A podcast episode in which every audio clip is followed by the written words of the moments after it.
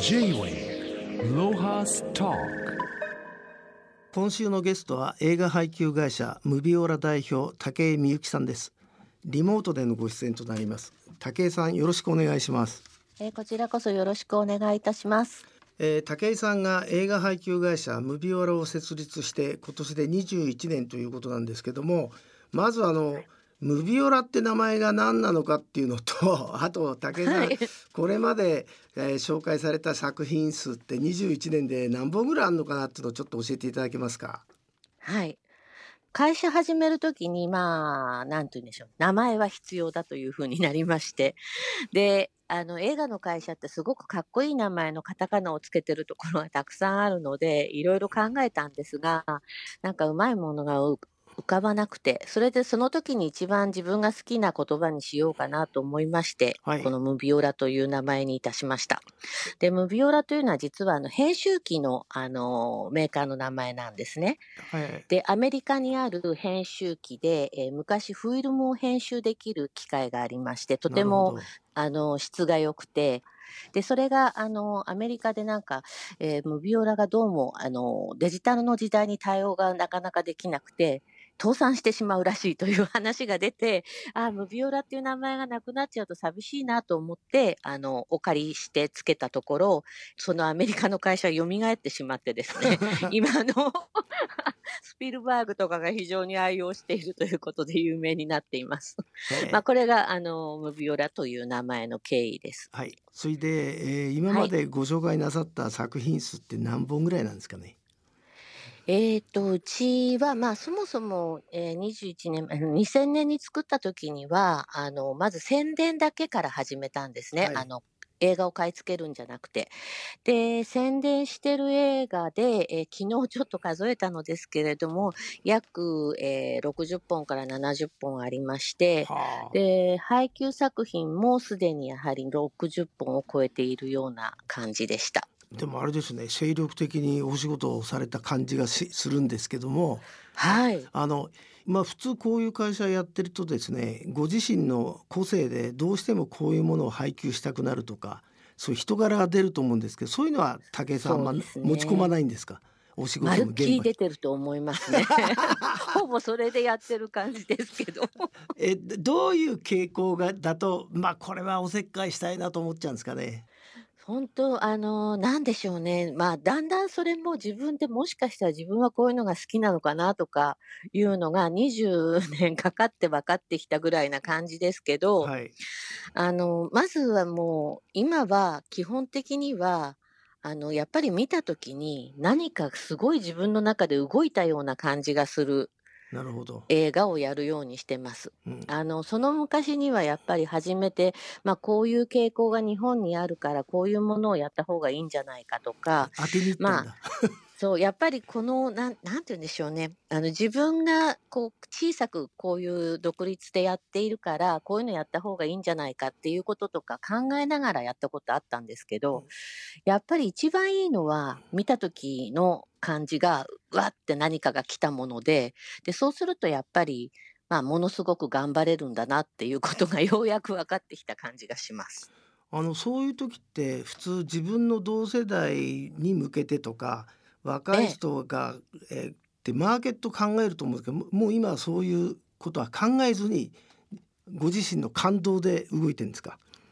まずは感動というか、そのうご何かがこう、わーってきたものっていうのを先にはい残して、で、その後から考えます。なるほ。どはい。まあそれでも考えても、ダメでもやるっていうのもあります。偉いねやっぱりどっか楽しかしいこととか好きなことやってるっていう感じがないと続かないもので時々混ぜてます。J-Way ロハスタ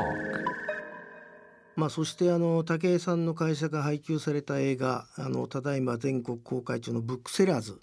これ、はい。僕はあの拝見したんですけどまずこの映画の中身をちょっとうまく説明していただけますか？はい。あの、まず、あの、小黒さん見ていただいて本当ありがとうございました。とても嬉しいです。はいえーで、えっ、と、この映画としては、まず起点になっているのはニューヨークブックフェアという、あの、本の、えっ、と、古書の、あの、フェアがありまして、で、そこに、主に、まあ、アメリカのブックセラーたち、それからと、まあ、世界のブックセラーもそこに集まってきて、えー自分たちの自慢の本を持ち寄って、えー売ったり買ったりっていうことが行われるフェアなんですけど、そこに集まってきたブックセラーたちを、まあ、だんだんこう少しずつ、一人ずつ追っていくようなスタイルで、えーなんて言うんでしょうね、こう。ブックセラーといっても一言で、あの、お店を持ってる人もいれば、お店がないディーラー的な存在の方もいたり、それからあと、フェアは一般の方もいらっしゃるので、その中に有名な作家がいたり、で、そういういろいろな人たちに本をめぐる話をこう聞いていくっていうようなドキュメンタリーですね。まああれですよ僕が見に行った時も結構人入っててやっぱり本好きのううん、本好きの人のにとってはちょっと見たいなっていう感じの、えー作品だと思うんですけどそもそもこの武井さんがこのブックセラーズを見見つけたのはどういうあの展展示会っていうのかなだったんでしょえーと、実はですね、ブックセラーズは、えー買う前にスクリーンで見てない映画なんですよ。はいこれも、まあ、一昨年ぐらいから、まあ、少しずつ出てきてしまったんですけど、えーまずは、えー私、その時映画を探していて、何か2021年にできる映画ないかなと思って、えーまあ、いろいろな資料をこう、あの探してたんですが、その中で、あの、ニューヨークフィルムフェスティバルとニューヨーク映画祭というのがあって、そこの出品作をこう、ちょっとチェックしていたところ、このブックセラーズっていう文字が飛び込んできまして、で、それで、あ、これちょっとどんな映画か見たいなと思っていったら、そこに、あの、出演者として、フラン・レボビッツの名前があって、で、以前に、あの、彼女の、まあ、エッセイというか、あの、本を読んだことがあったので、あ、ちょっと興味があると思って、えーその映画を売っているセールス会社にコンタクトして、えーまずは、そのリンク、あの、送っていただいて、まあ、パソコン上で見るような形ですけど、そういう形で初めて見ました。なるほど。J-Way Lohas Talk. この映画はあれですか？あの本場のニューヨークでも話題になった映画なんですか？これはね、ニューヨークフィフィルムフェスティバルでは話題になってたみたいなんですけれど、はい。残念ながら公開的には翌年になってもうパンデミックになってきたので、い、わゆる普通のこう商業公開っていう意味ではあの残念ながらタイミング的には恵まれなかった映画ですね。だから監督があの日本では映画館でやるっていうだけですごく喜んでくれました。ねそうだよねうんでただ今日本ではさうちも本出したけどあのまあ本好きの人がさ自分で個人商店みたいなね形で、ええええええあの地方に随分本屋ができたんで、うんあの潜在的にはこの映画の、まあ、マーケットっていうのはそ育ちつつあると僕は思いましたけど、そうですね。うんね。あの、やっぱり今ね、小黒さんも含めて、その本に関わる人たちが一度はやっぱりそのデジタルがすごく出てきたときに、うん紙の本はどうなるのかなっていうことをいろいろね、お考えになられたと思うんですけど、まあ映画の中にもそれが出てきますが、今おっしゃったようなその個人の人たち、あ個人がセレクトして、えー書店をやるっていうところが、あの、ニューヨークでもすごくよあの出てきたので、紙の方のは決してあの悲しむべきような未来ばかりではないっていうようなところも映画からは見えてくるかなと思います。J-Way Lohas Talk 映画見させていただいてちょっと気になったのは、えええー非常に、まあ、希少な本、まあ、出版界では紀行本って呼ぶんですけどビル・ゲイツが史上最高額で落とした本とかね、そういうふはい。まあ、話題になった本がいっぱい出てくるんですけどあの普通は紀行本ないなんで希少本っていう説明になってるんですかねあれ。あれ最初ねすごく考えたんですよ。うんあの一度聞こうっていうのも字幕で入れてみたんですが、はい、まあ、これ相当本に馴染みがある人じゃないとまず読めない。かもしれないね。はいということでこれ毎回ルビを振るのかな？っていうところから始まり、まあ、それからあと音で聞いた時に気候本っていうとあの旅をする気候ああなるほど、ちょっとはい。重なってしまうとかあとなんかこう調べていくとその日本では気候本と呼ぶのにこうルールがあってあの何百年前でしたっけ、はいなんかこう何時代からのものが気候と。呼ばれるとかなんか書いてあってでそうするとアメリカで言ってるレアブックスすとちょっとずれちゃうんですね。はいそれであの日本語的にもあの誰にも読めるだろうということで気象本にしました。なるほど。まあ、はいあれですね。あの意訳だけど分かりやすくと一般の人に、はいそうですよね。あそうですね。あとあの映画をさ、えー神田のあのうるさそうな古本屋街の親父たちに見せようとは思わなかったんですか？あ結構見てくださってますよ。あ、そうやっぱ。あ、嬉しいな。どどんな感想でしたか、あのおお父さんたちは。まあねやっぱりあのあ実はあのあの映画の中にあの神保町というか、まあ、あの辺りであはい。の古本をやっているあの影楼書房さんっていはい。うところの佐藤さんっていう方がちょこ写真でちょっとちょこっと映ってちらっとましたね。で、はい、あのあ日本のジンのブックセラーもいるなっていう感じでわかるんですけど、はい。まあ、その方なんかはもうすごくやっぱりあのあそこに出ている人がまずご友人たちが多いっていうこともありうん。それとあとまあパンデミックの前の自分たちのそのつながりっていうのがすごくよく出て懐かしかったなっていうことを言ったり。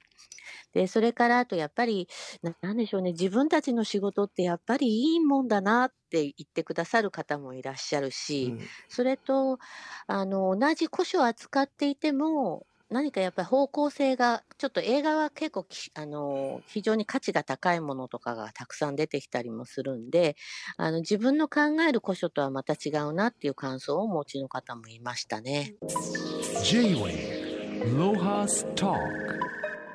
まあ、あの僕があの見させていただいて一番不思議だったのはあのちょっと分かんなかったんだけどあの靴靴屋があと2週間で本屋になるんだっつって若い夫婦が出てきたじゃないですか。えええええあの人たちがそのオーナーにななるわけですよね。えそうですね。で彼女たと彼は全くあの悲観してなかったじゃないですかこれからはいの紙の本の世界。うん、あれがなんかう非常に面白かったなギャップがあのププロっぽいおじさんたちはみんなはい。ひネガティブになっていくのにあっけらかんと靴屋を本屋にするんだっていうのが面白かったな。そうですね。やっぱりこれどこのせあの業界でもあるんじゃないんでしょうかね。長い経験を持っている年が上な人ほど悲観的になり、そうでない方がすごく未来を感じている。あの映画の中のセリフがすごいですよね。あの若いあのブックセラーの女性が言う。うんあの年上の世代たちは悲観的だけど私は大丈夫でいアイデアいっぱいあるからっていうあの言葉聞いて私もすごくあのなんか勇気づけられたというかあ結構映画もいけるのかなって思いましたねその時に。まあ僕意地悪だからこいつらの2年後見てみたいなと思いましたけどね。またそう本当そうですね2年後5年後10年後どれこう経験を重ねてからねどんなことを言うかでも前に言ったことって自分であこんなこと言ったなっていうのを覚えているとまあちょっともうちょっと頑張ってみるかっていう気にもなりますね。J-Way Lohas Talk まあ、あと武さんあの昨年からのコロナ禍で、まあ、この映画の世界も大変だと思うんですけど、ムビオラさんとしてはなんか生き残りのために新しいチャレンジをななんかなさったんですか？あのまあ去年は本当に突然のようにこのあのパンデミックっていうことになったのでまあ非常にこれからどうなるんだろうっていう不安がものすごく大きかった時期がありましてでまあその時にその映画館が閉まるっていうのがあったのであの私たち配給会社も収入が断たれてしまうから何かしなくちゃっていうことで20社ぐらい集まってあのヘルプ・ザ・映画配給会社っていうこう緩やかなグループを作って配信なんか始めたんですけど、はい。ちょっと正直言うと今この1年後の今もこういう状況になっているということを想像していなかったので、えーとりあえず秋ぐらいでそれ終わったんですねそのはい。プロジェクトが。ところがまあ今またこのね変異株とかそういうことで状況的にあまり芳しくないっていうのがあるのでまた何か考えて始めなくてはなということはあります。まあ、私も少し、まあ、もう少しこう配信っていうものを前向きにいろいろ考えて取り組まなくちゃとは思っていますが現状は今目の前であの目の前にこうあの公開が迫ってる映画でいっぱいでなかなか準備はできていない状況ですけど。でもあれですか実際あのななんていうのかなそそういう配給会社の仕事っていうのは常に新しいものを探してないと回っていかないもんなんでしょうか？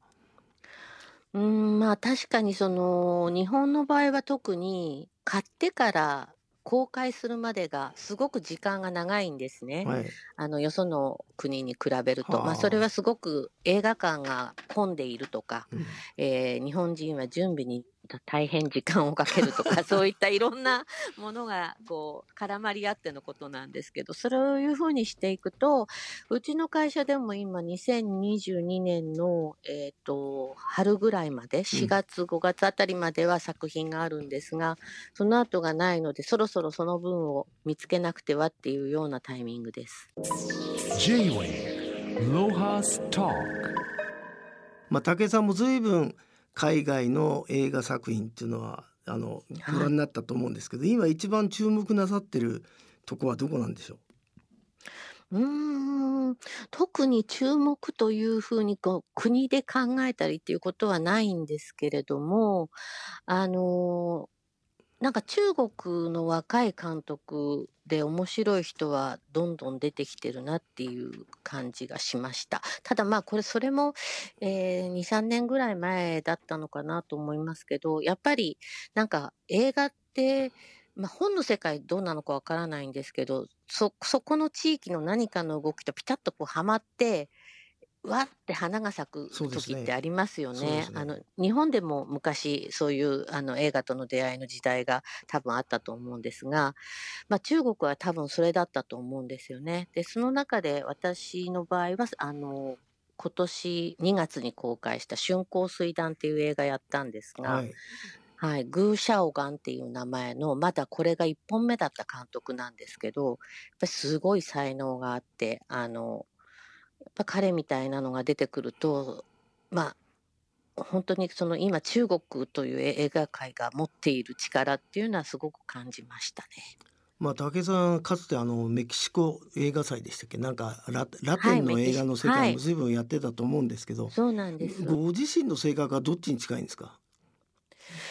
うーん、なんでしょう。でも、あの、多分、この独立系の映画配給をやってる人たちって、最終的には全員どっか楽観的な人が多いのかなっていう気はします。まあそうでしょうねそうだと思います。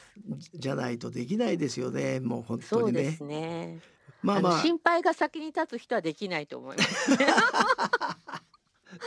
まあでもこれからもあのユニークな作品をまあどんどんいろいろご紹介いただきたいと思うんですこの上映スケジュールやなんかこのブックセラーどうしたらいいんですかね？見るんだったら確認するんだったらえ。っと、まあ、あの、ザ・ブックセラーズ映画公式とか、あの、入れていただいて検索していただくと、映画の公式のホームページありますので、そこで劇場ページクリックしてもらえれば、やっているところがわかるようになってます。まあ、あの今こんな時期なんでくれぐれも上映スケジュールなどは皆様映画ブックセラーズの公式ホームページをご覧ください。今日は武井さんありがとうございました。どうもありがとうございます。失礼します。J-Way Lohas Talk